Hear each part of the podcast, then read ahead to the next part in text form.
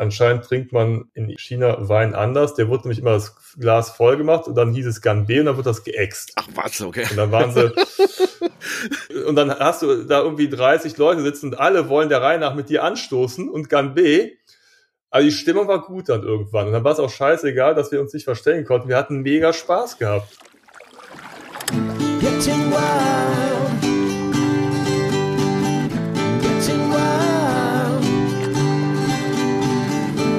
Getting wild. Getting Wild. Der Outdoor- und Travel-Podcast mit Andy und Ralle. Hello, hello, hello, liebe Leute da draußen im Outdoor-Dschungel oder Großstadt-Dschungel. Lieber Andreas Arnold, ich begrüße dich zu einer neuen Folge von Getting Wild.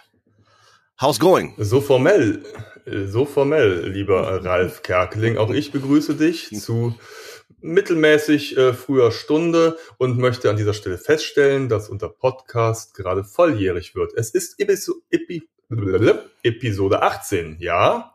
Ich habe heute Morgen noch nicht meine Sprachübungen gemacht, mit denen ich immer morgens aufwache. Meine Morgenroutine. Andere Leute dehnen sich oder machen Yoga. Ich mache Sprachübungen. Ähm, ja, ein super Einstieg. Das Wetter ist gut, der Himmel ist blau. Und ich habe ein Mikrofon genau vorm Gesicht, weil in der neuen Wohnung, wie du weißt, lieber mhm. Ralf, äh, leben wir in einer Dachwohnung und mit Dachschrägen und da haben wir uns jetzt so einen neuen Schreibtisch hier oben reingebaut. Da sitze ich jetzt dran, aber der ist irgendwie, ist das eher so die Höhe einer Bar. Deswegen, wenn du mich jetzt sehen würdest, ich sitze jetzt quasi, also der, der, der ist so irgendwie relativ hoch. Also jetzt gerade passt es gut, deswegen habe ich dieses Mikro genau vom Gesicht, aber ähm, es ist eigentlich ganz angenehm. Es ist eher so ein Stehpult, vor dem ich gerade sitze. Ich komme mir vor wie so ein kleines Kind, das das erste Mal am Esstisch sitzen darf. Sehr schön, sehr schön. Jetzt haben wir, wissen wir ein bisschen mehr über, über dein Interieur auch, so, der neuen Wohnung. Ich war ja noch gar nicht da, um ganz, ganz ehrlich zu sagen. Aber ähm, wie auch mittlerweile zahlreiche Zuhörerinnen wissen, ähm, ist der Andi ja umgezogen. Was ist eigentlich mit deinen Vögeln passiert?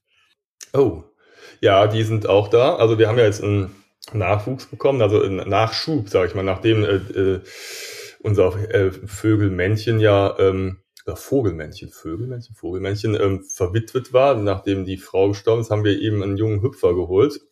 Und ich muss sagen, boah, der ist ziemlich genervt von der, weil die ist echt anstrengend. Und zwar ist er so, ähm, ich stelle es mir vor, so ein älterer Herr, der so einfach so ein bisschen seine Ruhe haben will. Dann kommt da plötzlich so ein junger Hüpfer, der total nervt und die ganze Zeit Action macht. Ähm, er sitzt da mit stoischer Ruhe und lässt es über sich ergehen, aber denkt sich, mein Gott, was habt ihr uns hier oder mir hier in den Käfig gesetzt? Er tut mir ein bisschen leid. Ich habe schon angemerkt, dass wir das Problem leicht lösen können, indem wir einfach mal die Terrassentür offen lassen. Kam jetzt nicht so äh, gut an in der Familie der Vorschlag, weil äh, die Vögel, also der Käfig ist in der Regel offen, damit die Vögel, die haben sich so dran gewöhnt, dass sie einfach mal manchmal rauskommen, eine Runde drehen und dann wieder in den Käfig kommen. Also wir müssen den nicht schließen. Das klappt eigentlich ganz gut. Wie gesagt, ich wollte das Problem auf diese Art und Weise lösen. Ne? Also free the birds quasi. ne? Aber ähm, das ähm, kam, wie gesagt, nicht so gut an. Sehr schön, bevor du dich jetzt um Kopf und Kragen redest. äh, was haben wir denn? Was haben wir denn für Themen? Wir hatten einen, einen wundervollen Gast, den Philipp Flieger. Ähm, und ähm, an dieser Stelle sei auch nochmal auf diese Folge hingewiesen. Da gab es einen kleinen Ausflug äh, zu den Olympischen Spielen und zu Schwimmen mit Piranhas. Und warum ich ihn aber auch nochmal erwähne, ähm, er hat, wenn diese Folge rauskommt, dann einen Halbmarathon nochmal in Berlin gelaufen. Das wird bestimmt auch nochmal spannend zu beobachten sein für alle super Lauffans unter uns. Jo, Andi, was haben wir denn für Themen? Was haben wir für Themen? Ähm, ich hatte gerade ein Thema und zwar ist es tatsächlich passiert. Sensationell. Der Ralle und ich, wir haben es geschafft. Wir sind letztes Wochenende Fahrrad gefahren. Oh ja. Tatsächlich, wir haben es geschafft. Wir haben dem Wetter getrotzt es hat ein bisschen genieselt, aber wir haben eine kleine Gravel-Tour durch die nahegelegene Warner Heide unternommen, um den Flughafen herum. Das ist immer eine schöne Atmosphäre, schöne Natur und dann brettert die irgendwie so ein Airbus äh, in 20 Metern über den Kopf. Also äh, wir haben quasi Gegenwind simuliert. Äh, ne? Wir haben direkt äh, Extremsituationen simuliert, um uns in Shape zu bringen. Ich würde sagen, es hat ganz gut funktioniert. Ja, wie war das? Aber wie war es denn für dich? Also, weil äh, es war ja so ein erster Test, wie es geht äh, ja. und äh, irgendwelche Nachwirkungen gehabt noch. Wir waren so anderthalb Stunden unterwegs circa. Ja, ich muss sagen, dass äh, die Schulter hält. Ne? Also ich mhm. fühle mich immer noch manchmal so ein bisschen komisch, wenn, wenn man so über eine Huppelpiste fährt, dann habe ich mal das Gefühl, da spüre ich die Platte in mir drin. Ne? Also für alle die, die es nicht wissen, ich habe es äh, dezent hier und da mal erwähnt, hatte ich vor ein paar Monaten, naja, es war August 2022, nach einem Mountainbike-Unfall einen Schlüsselbeinbruch und äh, mir wurde jetzt eine Platte eingesetzt. Aber womit ich jetzt wirklich struggle, sind die Auswirkungen. Also die Operation und der ganze Heilungsprozess läuft wunderbar. Mhm. Also das ist wirklich in Ordnung, aber ich merke, und das ist ja so eben der Körper, es ist ja so eine einzige Wechselwirkung. Also wenn du in der Schulter was hast, dann hält sich gleich irgendwie schief und das geht mir jetzt total auf den unteren Rücken und die Hüfte und da habe ich wirklich Schmerzen seit Wochen und dachte eigentlich durch paar gute Übungen, durch paar Dehnübungen, so Stretching, kriege ich das eigentlich auch ganz gut wieder weg. Das habe ich eigentlich sonst immer gut so hinbekommen und das hält sich aber jetzt hartnäckig, weswegen ich mir jetzt doch mal einen Termin beim Orthopäden gesucht habe. Und äh, da war ich dann sehr wählerisch. Ich weiß nicht, wie es äh, dir geht, aber ich bin mittlerweile tatsächlich äh, sehr wählerisch, was die Auswahl meiner Ärzte angeht. Das klingt sehr etepetete. Ich lasse nicht jeden Arzt an meinem Körper. Aber du bist ja auch privat versichert, oder? Ja, aber den Bonus, der, der zählt jetzt auch nicht immer. Ich war, also ich muss sagen, also bei, bei der Schulter will ich nicht sagen, falls der Arzt zuhört, äh, sehr unwahrscheinlich, aber ich mal weg, bin ich sehr zufrieden. Aber trotzdem so mein regulärer Orthopäde, da habe ich halt immer das Gefühl, der kommt rein, der kommt raus, zack, zack, zack, hier nur, nur das Nötigste sagen man ist so eine Nummer. Ich erwarte nicht, dass jetzt jemand sich mit mir eine Stunde unterhält im Behandlungsraum, aber mal so ein bisschen sich auf den Patienten einlassen, einem das Gefühl zu geben, dass man es wert ist, behandelt zu werden und dass man mal mit ihm spricht, das wäre schon das Mindeste, finde ich. Und einfach freundlich sein und sich mal ein bisschen Zeit nehmen. Und wenn es nur zwei, drei Minuten sind. Und das Gefühl hatte ich nicht, das habe ich bei einigen Ärzten nicht gehabt. Und da sage ich mir, weißt du was, dann bin ich halt auch privat versichert und ich zahle das direkt an euch. Und da kann ich ja auch mal ein bisschen Freundlichkeit, Service, Dienstleistungsgedanken erwarten. warum ist das bei Ärzten nicht so? Und dann gehe ich halt da nicht mehr hin. So, und dann habe ich mir jetzt einen neuen ausgesucht in Pulheim. Das ist der Mannschaftsarzt von Bayer Leverkusen. Ich hadere noch damit, mit dieser Tatsache. Aber er ist ein sehr guter und äh, wurde mir wärmstens empfohlen. Und ich blende diese kleine Tatsache, mal diese Randnotiz aus und bin aber guter Dinge, dass er mir morgen endlich helfen kann und dass ich mich endlich mal bewegen kann, weil ich komme morgens echt nicht aus dem Bett und muss teilweise Schmerztabletten nehmen, damit ich laufen kann. Und da ähm, da wäre es dann mit Getting Wild auch schon wieder ganz schnell am Ende, wenn du schon wieder so Getting Rente oder so. Und äh, ne, also es ist schon hart. Aber Fahrradfahren geht tatsächlich. Fahrradfahren ist die einzige Bewegung, die ich schmerzfrei vornehmen kann. Mhm. Schon überlegt, ob ich mir so vor einen Schreibtisch einen Ergometer hinstelle. Mhm. Nicht, wie sieht's bei dir aus? Du musst jetzt nicht so oft zum Arzt, oder? Ach du, immer wieder mal tatsächlich. Äh, ich bin aber auch so, ähm, das ist auch, glaube ich, so eine männertypische Geschichte. So, ich ähm, müsste tatsächlich vielleicht das ein oder andere Mal auch öfter gehen. ich habe zum Beispiel so eine, äh, jetzt machen wir hier so einen kranken Podcast wieder. so. Weil das gehört, es ist, ist doch auch, es ist die Realität. Ja, genau. Ich bin vor vor ein paar Jahren mal. Let's face it. Ja, ich bin ja, let's face it, genau. Ja, ja, genau. Ich bin auf jeden Fall mal auch ein Schulterproblem. Wir sind wahrscheinlich die Schulter Getting Wild Gang bin ich mal sehr unglücklich. Ich, ich also ich bin aus einem, ich bin aus dem Bett gefallen tatsächlich. Und zwar äh, äh, habe ich dann diesen, ich merkte, ich verliere das Gleichgewicht, habe versucht in einer puren Eleganz mit einer Rückwärtsrolle den Sturz aufzufangen, was in einem jämmerlichen Sturz äh, an ein an ein Sideboard geendet ist. Da bin ich dann mit der äh, mit der Schulter genau auf die Kante gekracht. Ich glaube tatsächlich, da ist was Ernsthaftes passiert, bin aber vorher nie zum Arzt gegangen. Sehr weise. Äh, genau. Ja. Und das merke ich tatsächlich auch immer noch so, ähm, wenn ich versuche, mich ein bisschen in Shape zu bringen durch ein bisschen Planking oder was weiß ich was, dann äh, passiert das schon mal. Beim Radfahren habe ich das allerdings nicht. Genauso haben wir, als wir zusammen Fußball gespielt haben, habe ich mir, glaube ich, auch mal heftig irgendeinen Muskel gezerrt oder Muskelfaser gerissen. Das ist auch bisher nie richtig ausgeheilt.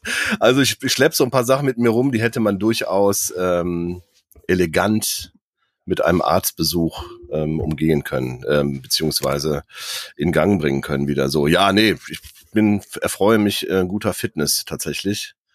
Und ähm, ja, ich fahre ja auch nicht so wild Mountainbike wie du die Berge runter. Ja, gut. No risk, no fun, wie wir ja. End-30er sagen. So sieht's aus. Genau. Aber ja, unsere Tour, Aber, unsere Tour war ja schön tatsächlich. Ähm, es fing natürlich pünktlich an zu regnen, als wir starteten. Das war äh, ein Zeichen. Männer seid wild, zieht durch. Ähm, Warner Heide haben wir immer wieder schon mal von gesprochen. Eignet sich tatsächlich immer noch gut, oder? Als äh, als Ausreitrevier äh, mit dem Gravelbike. Wir haben äh, dieses Mal, es gibt da zwischendurch, weil das so ein altes Militärgebiet ist, gibt es auch immer so Wege, die früher von Panzern benutzt wurden. Die sind durchaus äh, voller Schlamm, wenn es dann mal so richtig äh, regnet eine Zeit lang.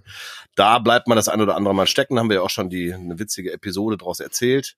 Das war jetzt eigentlich alles okay. Wir haben versucht irgendwie so ein einfach nur mal Rad zu fahren, ein bisschen so und jetzt ohne großes Ziel, ähm, sondern einfach mal ein bisschen bewegen und das war ganz gut. Übrigens haben wir uns, als wir uns getrennt haben, musste ich ja dann noch mal so sieben, acht Kilometer weiter und äh, da habe ich dann doch gemerkt, so dass ich ein bisschen außer Form bin tatsächlich. Bin froh, dass wir angefangen haben, weil da ging es ja nur noch bergauf Richtung dem Wohnort, mhm. wo ich halt äh, ansässig bin. Und dann dachte ich auch so, jo, gut, also ich war dann so, war dann auch, war auch gut bedient an dem Tag so. Aber es ist ein gutes Gefühl. War mal endlich wieder ein gutes Gefühl, so. Mal ein bisschen ausgepowert. Ja, das ist, äh, ich fand es auch gar nicht so schlimm, wenn man einmal auf dem Bock sitzt, wie man so schön sagt, mhm. und dann äh, fährt. Das tut wirklich gut. Und ähm, das ist ja Naturschutzgebiet, mhm. ne, will ich ja nochmal betonen. Also wir fahren natürlich immer brav auf den Wegen und nicht querfeldein. Vollkommen richtig. Und äh, ist auch gefährlich, ne? Das ist ja ein altes Militärgebiet, da liegen ja überall angeblich noch Munition versprochen oder irgendwelche. Die Schilder weisen, also steht auf die Schilder weisen ja. zumindest darauf hin, ja. Also ich, ich gestehe, ich bin da schon mal das ein oder andere Mal auch auf Wanderungen dann äh, solche Wege lang gelaufen. Also ich habe noch nie irgendwas mhm. entdeckt mhm. und meine Söhne waren auch ganz enttäuscht, dass wir nicht irgendwie mal so irgendeinen Browser oder so entdeckt haben. Ich so, nee, das mhm. ist, glaube ich, einfach nur, es ist gut, dass da ist, ne? Aber nee, es ist ein sehr, sehr schönes Gebiet.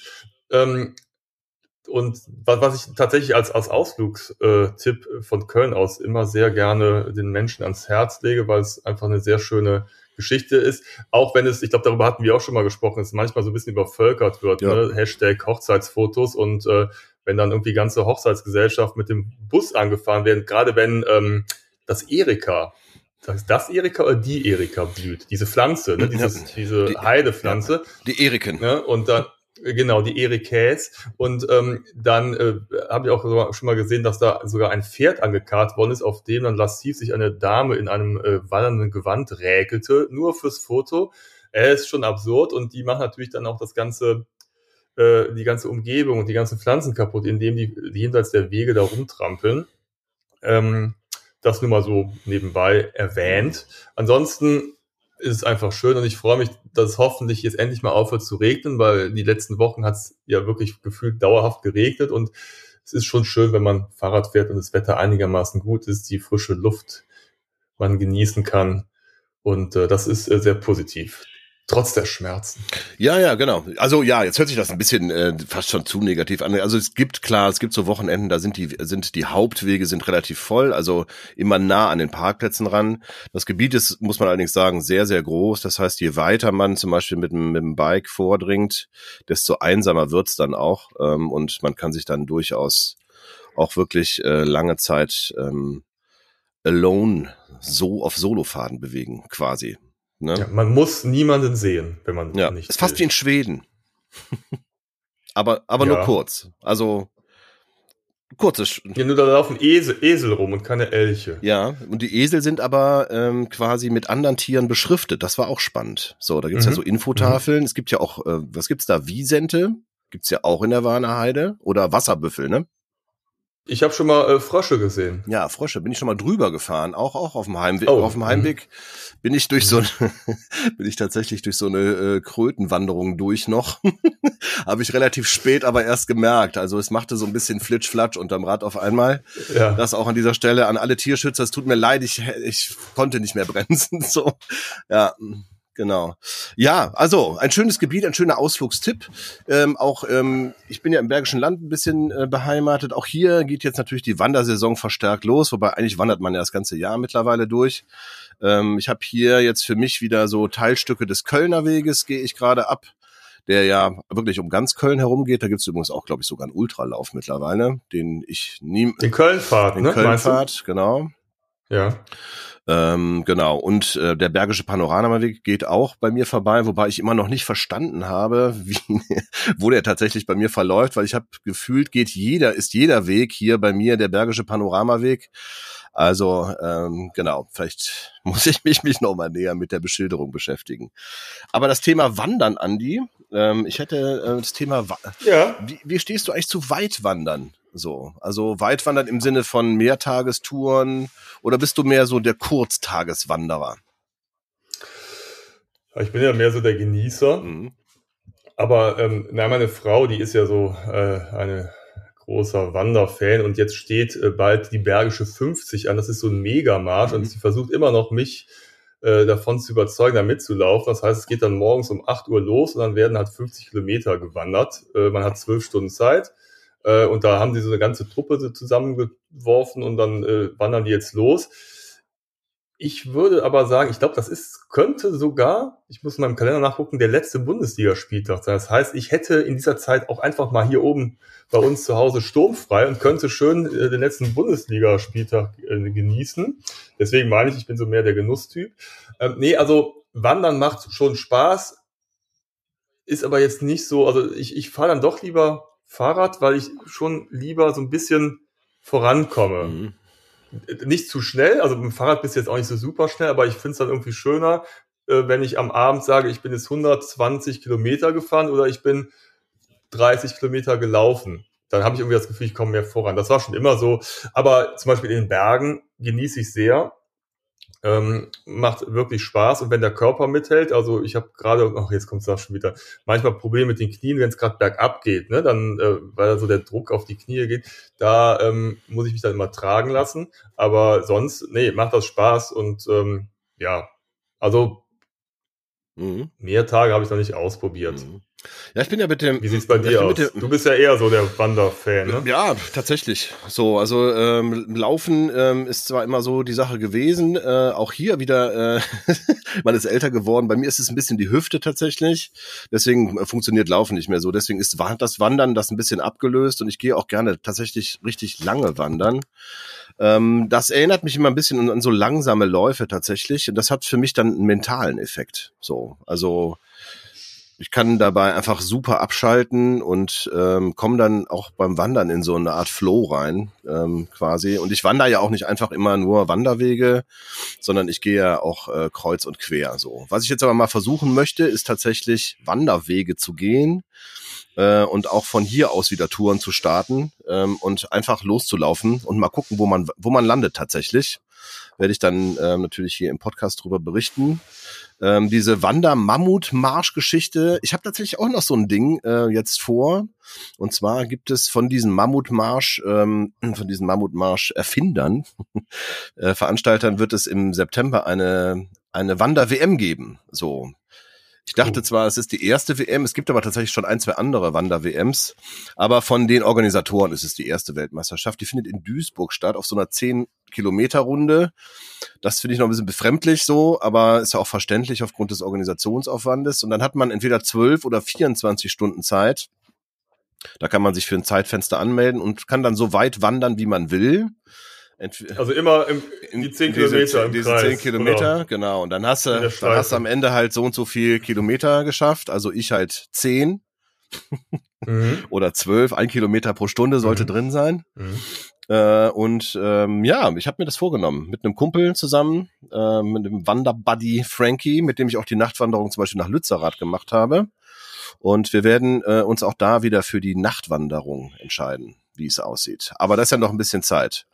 Ja. Weil es tagsüber zu heiß ist oder was? Nee, weil wir ja so ein das Nachtwandern, das war eine gute Erfahrung. Das hat total Spaß gemacht. Man kommt ja sonst eigentlich nicht dazu. Und das wäre dann von Samstag auf Sonntag.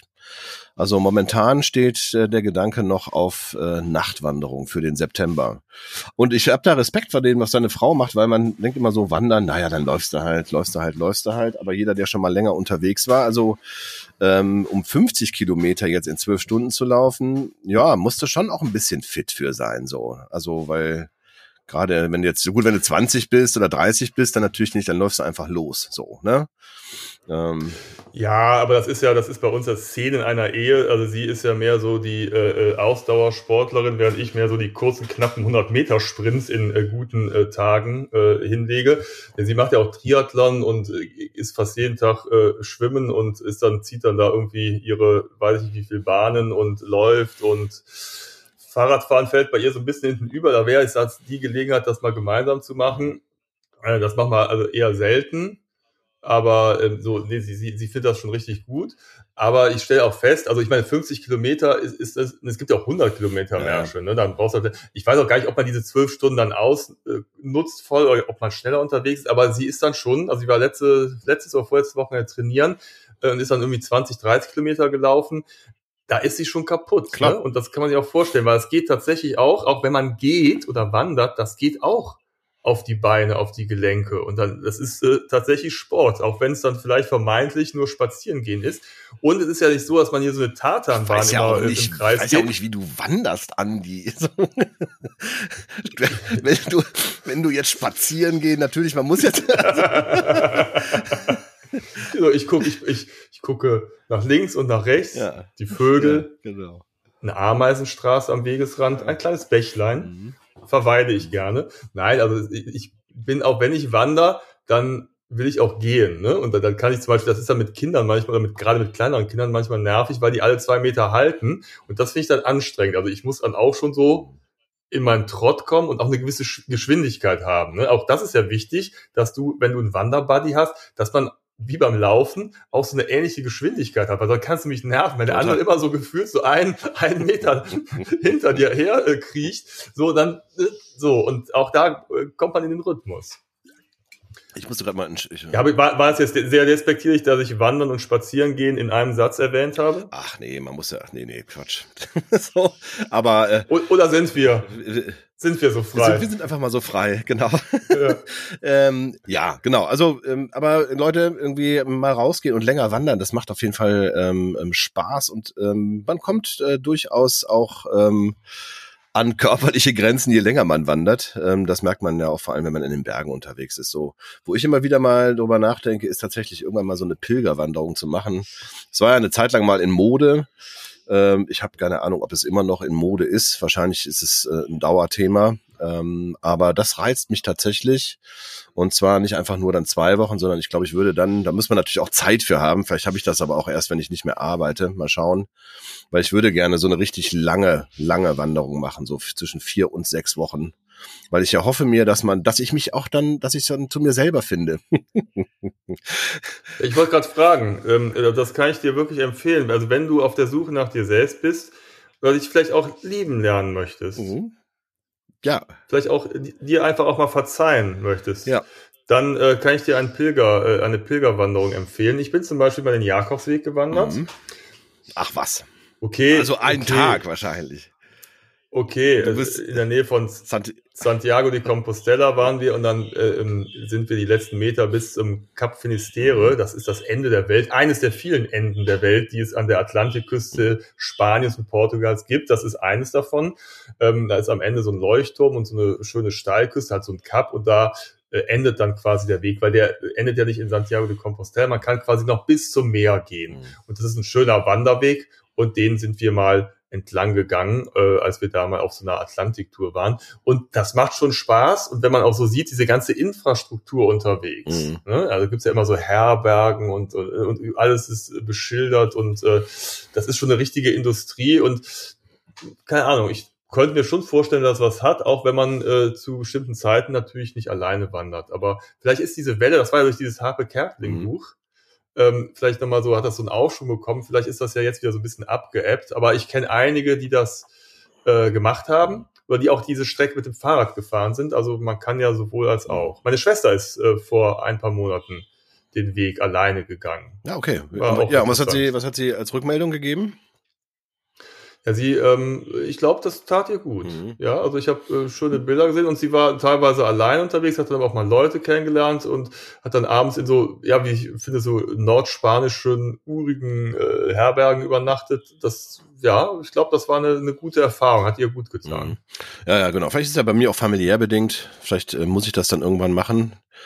So, jetzt hat der Harpe schon das Buch geschrieben.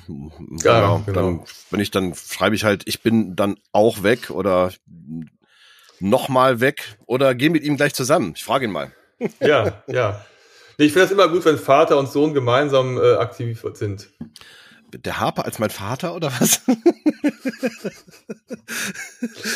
du wolltest, wolltest du mal so in den Raum werfen.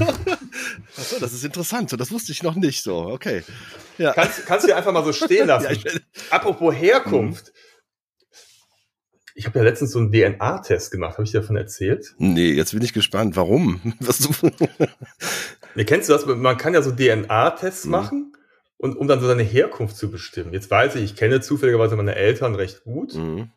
Ähm, aber es gibt so Sets, so, die vor okay, also Jahren, wo, wo, welch, ähm, was alles in deinen Genen drin ist, ob jetzt der genau, Europäer, genau, ne? Asiate, noch ein bisschen. Genau, ah, genau. Okay. Ne? Mhm. Ah, äh, genau. Und äh, ja, und das ist, ist, ist ganz spannend. Ähm, und ähm, wir hatten das mal uns vor Jahren gegenseitig geschenkt äh, äh, meine Frau und ich, äh, wahrscheinlich, weil wir dachten, auch wir brauchen noch mal irgendwie so ein Weihnachtsgeschenk. Dann haben wir es im Umzug wiederentdeckt, diese beiden Packs. Und das war quasi, äh, äh, aus heutiger Sicht hast du ja gewisse Routine, das ist ja wie so ein Corona-Test. Da haben wir das dann eingeschickt, vertrauensvoll in die USA. Da gab es erstmal so ein, konntest dich online registrieren und da gab es erstmal drei Seiten Formulare mit dem Datenschutz, weil ähm, du natürlich dann auch ähm, lang verlorene Verwandte wiederfinden kannst. Ne? Also ich habe zum Beispiel festgestellt, dass sich ein, ein irgendwann vor vor drei, vier, fünf Generationen sich irgendjemand aus meiner Familie, meiner Vorfahren so Richtung Holland orientiert hat und da wohl irgendeine Frau kennengelernt hat. Das kenne ich, mhm. gibt's da die Brauers, die sind irgendwie alle, die werden mir ständig äh, angezeigt, dass ich mit der Brauers verwandt mhm. bin. Ich dachte, ich fahre irgendwann mal vorbei, klingel an der Tür, sag, ich bin's. Ja, es war, wahrscheinlich euer, wirst, du, wirst du ja auch schnell ne? finden, weil De Brauers ist ja auch ein total untypischer ja, niederländischer Name. Genau. ja. ja. So, und jetzt äh, war es natürlich spannend. Dann kam jetzt äh, nach, nach, weiß ich nicht, sechs Wochen kam dann das Ergebnis und äh, ich stellte fest, dass ich zu 73,6 Prozent Nord- und Westeuropäer bin. Und das lässt sich aufgliedern, also konkret in Westdeutschland und die Niederlande vor allem dann in Rheinland-Pfalz, Saarland, Luxemburg, Frankreich, also dem Moselgebiet und Belgien und da eher die Wallonie. Also das ist ja schon mhm. ein eingegrenzter Bereich. Dann ähm, bin ich aber auch ein eskenasischer Jude zu vier Prozent. Mhm. Und die leben aber so denn, in, in was, was ähm, ist ja das Wort eskenasisch habe ich noch nie gehört. Ja, das ist ähm, Askenasim, das ist so eine äh, europäische jüdische Diaspora und die lässt sich so, die ist so in, weiß ich nicht, von Bulgarien aufsteigend, Ungarn, Polen, Ukraine bis zu den äh, lettischen Staaten. Das ist so eine, ja, man kann es ganz gut fassen, weil normalerweise kannst du ja keine Religion anhand der DNA erkennen, aber dadurch, dass diese, das war so eine Diaspora, die war so in sich geschlossen, deswegen kann man ganz gut sehen, dass irgendwie bestimmte DNA-Merkmale mhm. dieser äh, Gruppe zuzuordnen sind. Und da bin ich irgendwie mit vier Prozent drin. Ja, und dann wird es natürlich spannend, weil ähm, meine Oma ja Chinesin ist und das wurde mir dann auch bestätigt. Ich bin nämlich mit 17,6 Prozent Chinese und Vietnamese mhm. und mit 4,8 Prozent auch Filipino, Indonesier und Malai. Das heißt, du bist eigentlich, also deine Gene sind über die ganze Welt äh, ja. quasi verstreut, beziehungsweise wurden vorher verstreut. Ja, genau. Genau, also es, es, passt auf jeden Fall, dass ich ein Viertel Chinese bin, wobei da muss man wahrscheinlich mal irgend so ein Filipino mal irgendwann vor, vor Jahren rübergeschaut haben in China und da mal so seine, seine DNA verbreitet seine haben. Seine Fühler ausgestreckt haben. Ja, mhm. so, jetzt bin ich, also finde ich auch ganz reiz, weil ich jetzt auch so ein bisschen Filipino mhm. bin. Ja, gut. Also, ja, also der, der, der Asien-Bezug, den hast du, den hast du ja sowieso immer so, ja. also dass du da einen Hang zu hast, da hinzureisen und dich da wohlfühlst. Die Gene haben es dir wahrscheinlich, äh, weisen dir den Weg. So, ja, spannend. So. Genau, jetzt ja. ist es belegt. Ja, und da habe ich halt gedacht, vielleicht treffe ich dann auch mal so einen berühmten Verwandten, so wie du mhm. mit deinem Vater mhm. Harpe. Ne? Aber ähm, nee, ich dachte Arnold äh, Schwarzenegger, aber das ist, da gab es kein DNA-Match. Ja, okay, das wäre die Hoffnung gewesen, dass da dann Arnold ja, Schwarzenegger... So, so ja, das ist okay, ne? 100% also, Match mit, ja, ne? mit, ja, genau. mit Arnold Schwarzenegger. Ja, genau. Ja. Genau. Mhm. Ich dachte, hör mal, ich bin, ich bin's, dein Schüppschwager. Ja, genau. Oder weiß ich nicht was. Ja, ne? Wobei, da hätte, hätte jetzt einfach österreichische äh, Gen, ja. Genstämme haben müssen. Sagt man Gen? Nee, ach, das stimmt. Dann, dann muss ich irgendwie äh, Richtung Holland. Da, da ja. gibt's ja auch Arnold als äh, Vorname. Ach, das finde ich aber, das finde ich aber spannend. Und warum äh, kann man das nur in den USA machen? Die bieten das nur an oder? Man weiß es nicht keine Ahnung, weil, ja, also ich muss natürlich jetzt aufpassen, dass ich, wenn, ich mal in den USA bin, jetzt keine, keinen Scheiß baue, weil die haben ja sofort meine DNA. Das ist ja, glaube ich, wird anders gehandhabt als hier in Deutschland. Ja, wenn es dann Probleme mit China gibt, ähm, dann darfst du halt äh, nur in Teilen, in, nur ja. in Teilen einreisen. Ja, ja, also ich ja. habe quasi meine Reisefreiheit dadurch natürlich extremst eingeschränkt oder ich baue einfach keinen Mist. Ja. Aber je, Wäre auch die Alternative. Ja, aber je nachdem, wie sich das weltpolitisch verschiebt, reist man vielleicht auch zukünftig eher nach China. Nee, da kann ich immer sagen, ich bin einer ja, von euch. Guck hier, mein DNA-Ausweis. Ja. Ne? Da sagen sie, okay, ja gut. Ne? Da, Komm also, rein. Ja, aber ist aber natürlich äh, bitter. Ähm, ich war ja vor drei, vier Jahren, ist glaube ich schon her, habe ich meine chinesische Familie mhm. besucht. Ne? Und das ist ja heute auch gar nicht mehr so möglich. Also es hat sich seitdem auch echt extrem viel getan. Ne? Also wir sind dann quasi ja kurz vor Corona gereist. Das waren auch ganz andere Zeiten. Und auch jetzt so die weltpolitische Entwicklung macht es einem ja manchmal so ein bisschen schwer, bestimmte Länder zu bereisen. Und es war auch damals nicht so angenehm nach China zu reisen. Du musst halt schon ziemlich die Hose runterlassen. Ne? Du musst Formulare ausfüllen. Du willst mit der mit einer Fähre fahren, dann musst du vorher eine Art Visum ausfüllen. Also es ist schon ziemlich absurd, was du alles machen musst, um dich in dem Land zu bewegen hm. und musst auch schon ziemlich schräge Dinge machen, die dir vorgeschrieben werden. Man kann es so ein bisschen ausblenden vor Ort, weil die Menschen so unheimlich nett hm. sind und weil auch unsere Verwandten sich so ganz rührend um uns gekümmert haben.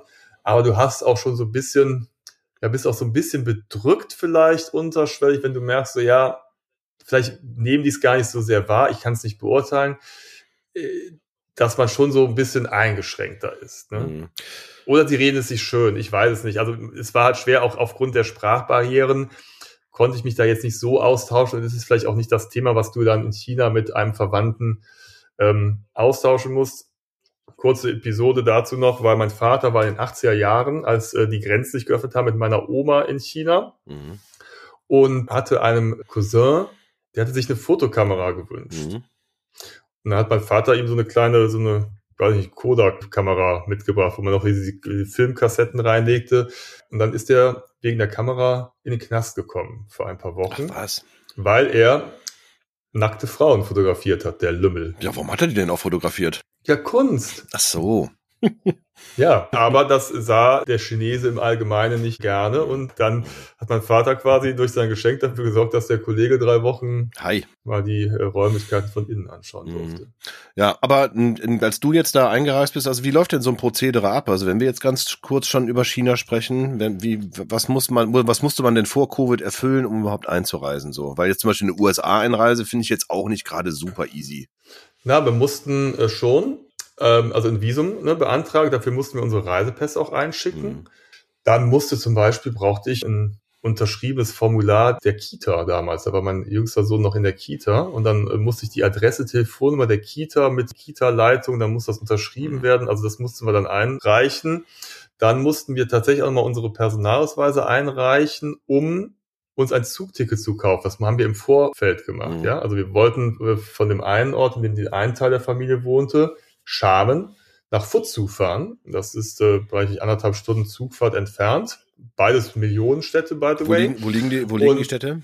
In Süden. Also Schamen liegt, äh, ist eigentlich ganz schön gelegen auf einer Insel, also direkt vor dem Meer, in so einer, einer großen Bucht ist, besteht Schamen eigentlich aus einer Insel und ge genau gegenüber von Taiwan. Und da haben sie auch dann, das ist der Stolz Schamens, eine Krupp-Kanone aufgebaut, die zufälligerweise Richtung Taiwan zeigt. zeigt. Mhm. Und die wurde uns natürlich voller Stolz gezeigt. Die ist in einem schönen Park, steht mhm. die. Und ne, wir sind ja auch Deutsche und Krupp. Na klar, mal, ne? schönes Kanönchen, nee, schönes Kanönchen schaut ja, man sich immer ne? wieder gerne mal an. Ja, ja. genau. Ne? Und vor Scham gibt's Gulanji, das ist eine kleine Ausflugsinsel. Da fährst du mit dem Bötchen rüber, ist, weiß ich nicht, zehn Minuten Fahrt mit so einem Ausflugsdampfer. Das ging aber an der Station, wo man auf das Boot stieg, ging das zu wie im Terminal im Flughafen mit Sicherheitskontrolle, mit Pipapo. Und ich dachte, ey Leute, das ist eine, ne, das ist so wie wenn, wenn du mit dem Schiff über den Rhein fährst, so ungefähr vergleichbar. Da haben die einen Bohai gemacht, aber es war für die Chinesen völlig okay, sich da auch anzustellen. Und ne, da war überall Kameras und Ausweis hier und da. Ich dachte, mein Gott, was ist das für ein Aufriss? Ist für die aber normal. Ne? Also man musste sehr viel äh, Formulare ausfüllen. War auch auf jeden Fall nochmal anders als USA. Mhm. Wobei ich finde, es gibt so ein paar Länder, wo das einfach nochmal noch mal genauer ist. Also die, ich finde, klar, also du füllst ja für die USA, musst du auch dieses, musst du ja dir die Bestätigung holen über dieses IATA-Formular oder wie das heißt.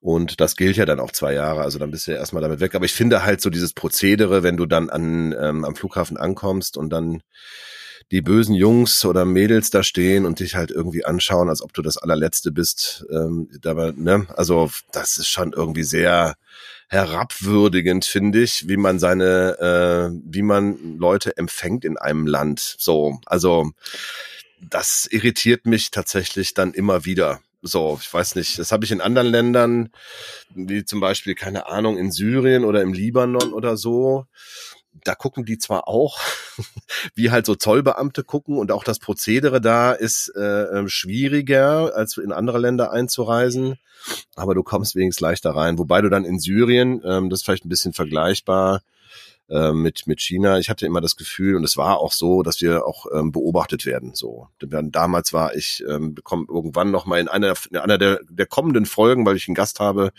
der auch mit diesem Syrien, mit dieser Syrien-Thematik, nicht wir, also ich habe einen Gast, sondern wir haben dann einen Gast, ähm, der Syrien-thematisch ähm, auch ein bisschen bewandert ist ja, also da sind wir schon auch äh, verfolgt worden quasi, ähm, geheimdiensttechnisch. Aber ähm, ich glaube, die Leute gehen damit um. Das ist so, wenn du in so einem Land lebst, so für die ist das, das ist, ähm, das hört sich wahrscheinlich ein bisschen naiv und banal an, aber ja, das ist deren Daily ähm, Business halt, damit umzugehen. Vielleicht, keine Ahnung, Repressalien sind da an der Tagesordnung. Ähm, das ist in China wahrscheinlich ähnlich, weiß ich nicht. Haben, haben dir deine Leute was erzählt da? Ja, ist natürlich schwer, also das ne, anzusprechen, weil du willst ja auch nicht, also ähm, das ist ja schon ein Überwachungsstaat, dass die Leute dann Probleme kriegen, mhm. wie äh, seinerzeit der Cousin mit der Kamera und das hat dann irgendwer mitbekommen. Mhm. Ich will es aber mal so sagen, die haben dann auch äh, erzählt, so, ach immer, lass mal hier Instagram verbinden und so. Ich dachte, hä, funktioniert doch gar nicht. Ja, die meine VPN, Zwinker, Zwinker, also ähm, die finden da schon ihren Weg. Ah, ne? Mh. Und auch ganz interessant ist, dass also gerade die jüngere Generation, also es ist ja quasi die Generation meiner Oma, da lebten noch zwei, dann die Generation meiner Mutter, also meine Mutter ist quasi die Halbchinesin und da auch geboren und aufgewachsen und mit acht, neun Jahren nach Deutschland zurückgekommen diese Generation gab es halt noch und da wurde dann die Ein-Kind-Politik eingeführt. Mhm. Vielleicht erinnerst du dich. Mhm. Deswegen war es halt ganz witzig, wenn man diese Familien sehen konnte. Okay, da gab es mal Vater, Mutter, Kind, Vater, Mutter, Kind, Vater, Mutter, Kind. Das war für uns einfacher, weil auf den ersten Blick sahen die jetzt mal ganz äh, profan gesagt alle gleich aus. Und so konnte man die zumindest zuordnen. Ah, die, ihr drei, ihr drei gehört zusammen. Ne? Und, ähm, und dann kam die Generation danach, die haben dann auch schon halt Kinder bekommen, die waren dann die Generation meiner Kinder. Und unsere Generation, die waren alle ein bisschen jünger, die haben sich alle englische Namen gegeben. Mhm. Ja, also das war so irgendwie in. Und so hatte jeder quasi einen englischen Namen. Und also die haben sich schon versucht, auch so, und das waren auch oft amerikanische Namen, ne? Okay, eine hieß Chin Chin.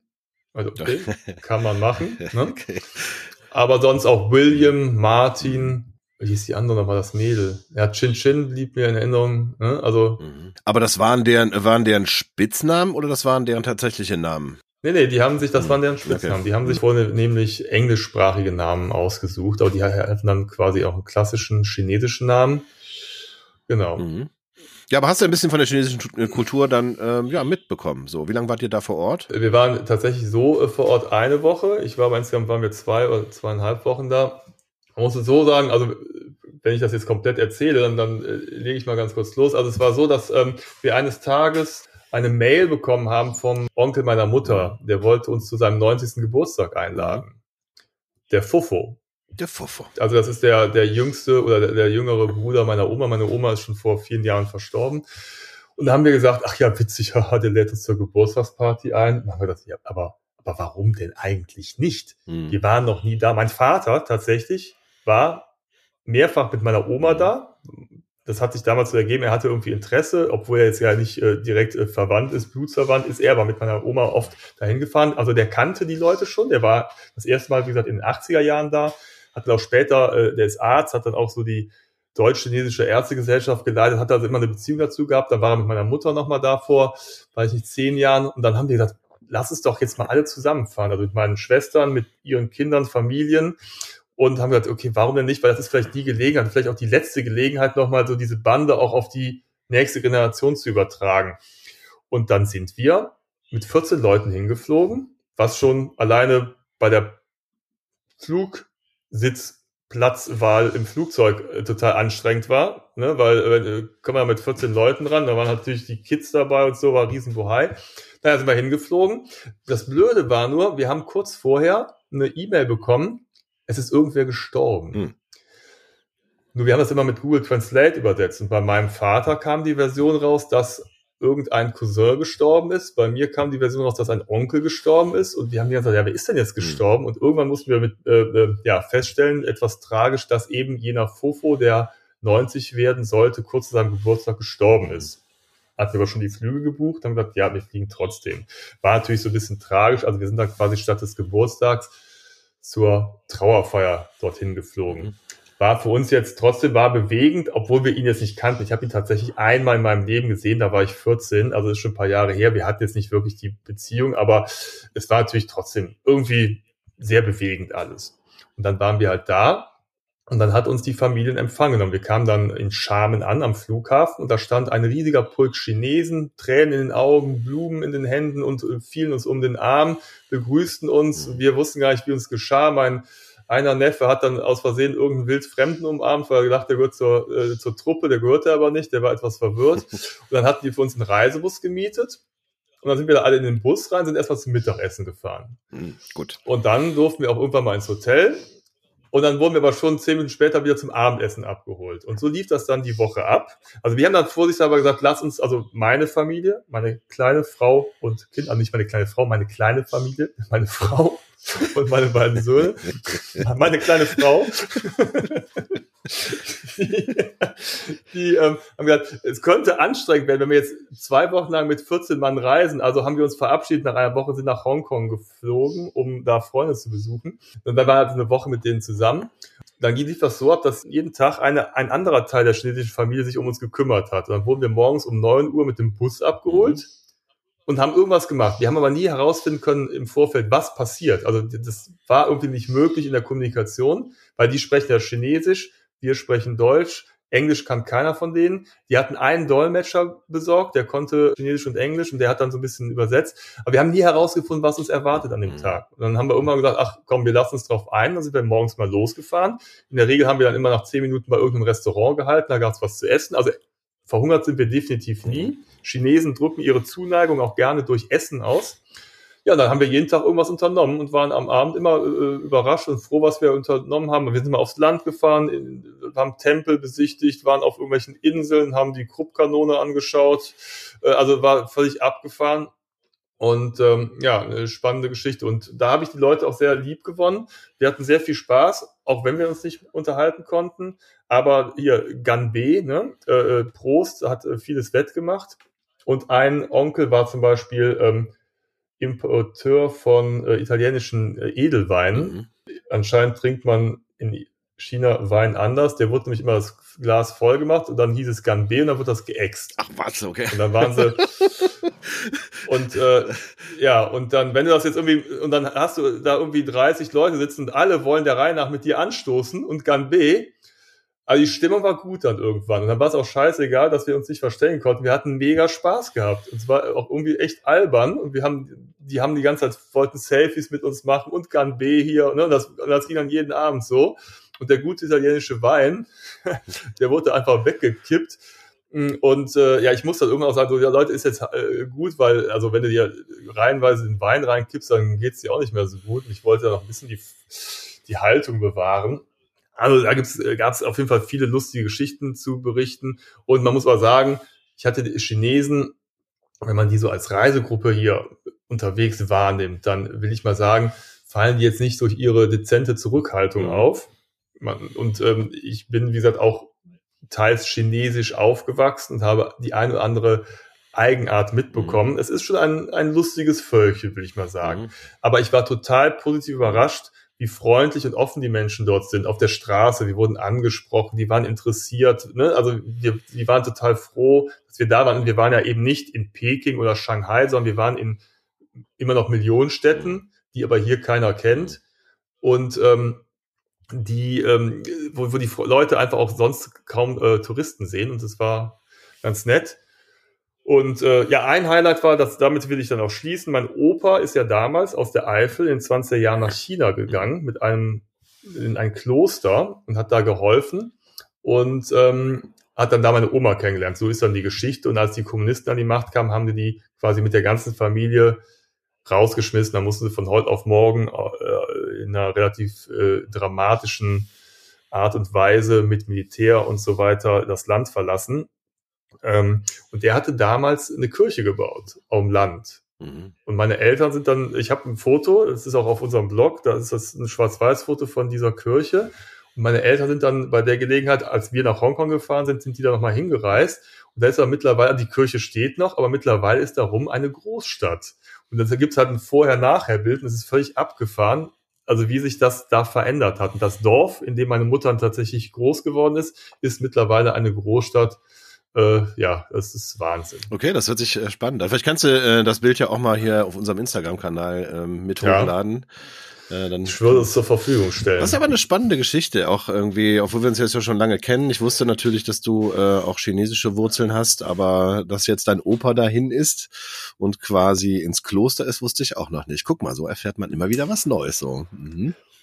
Ja, es ist tatsächlich eine spannende Geschichte, ähm, weil, also er war irgendwie das neunte Kind irgendeiner Familie aus der tiefsten Eifel und wie er dann auf die Idee gekommen ist, das war in den 20er Jahren oder so, mhm. muss das gewesen sein, dann die Eifel zu verlassen und dann nicht irgendwie nach Italien zu ziehen, sondern nach China. Der ist ja, das war eine mehrmonatige Schifffahrt mhm. und dann da auch zu bleiben. Also er hatte eigentlich auch vor, also er hatte gar nicht mehr geplant, zurück nach Deutschland zu kehren. Deswegen haben die die Kinder auch damals nicht zweisprachig erzogen weil er gar nicht so weit gedacht hat. Das, für ihn war klar, ich bleibe mein Leben lang in China. Mhm. Und ähm, er hatte halt nicht damit gerechnet, dass äh, sich die Weltpolitik so ändert und die Gesellschaft und die, das politische System in China, dass er dann irgendwann wieder zurückgehen musste. Und dann musste meine Mutter und ihre Geschwister, mussten dann von heute auf morgen, sind die dann in Deutschland gelandet. Und das war natürlich nicht so gut in 50er Jahren als chinesische Familie in so einem Eifelkaff zu landen. Also das ist äh, heute vielleicht immer noch nicht so ganz einfach, wenn du Migrationshintergrund hast. Äh, in den 50er Jahren war das ein, ehrlich gesagt ein Spießrutenlauf. Es war nicht die klügste Entscheidung, will ich mal mhm. im Nachhinein mhm. sagen. Also die hätten vielleicht doch eher in eine Großstadt gehen sollen. Und dann konnten die auch kein Wort mhm. Deutsch. Dann haben sie halt Deutsch gelernt, aber durch diesen Schock und diesen Wandel hat meine Mutter tatsächlich ihr komplettes Chinesisch verlernt. Also sie kann heute kein Chinesisch mehr. Sie kann einzelne Brocken verstehen, aber sie kann nicht mehr sprechen, obwohl sie acht Jahre lang nur Chinesisch gesprochen hat. Ach was, okay, okay, also, so. okay, das ist mhm. ja noch tiefenpsychologisch dann interessant. Mhm. Ja. Okay. Ja, oh hey, guck mal, wir sind jetzt auch schon ja. wieder, jetzt hast du uns mit nach China genommen, war gar nicht so geplant, aber äh, nee, aber, cool. Ähm, ja, danke. Dabei, dabei, wollte ich was ganz anderes Was möchtest du denn noch erzählen? Das, möchtest du das äh, nächstes Mal erzählen? Nee, das, das machen wir nächstes Mal. Wir wollen es ja auch nicht übertreiben. Ja. Wir, wir haben ja Spotify kündigt uns ja immer nach 48 Minuten 32. Von daher ähm, ist die Zeit abgelaufen. Ne? Sonst muss ich wieder äh, 20 Pfennig einwerfen. Ja. Dann machen wir es einfach beim nächsten Mal. Es stehen die Osterferien ja. an.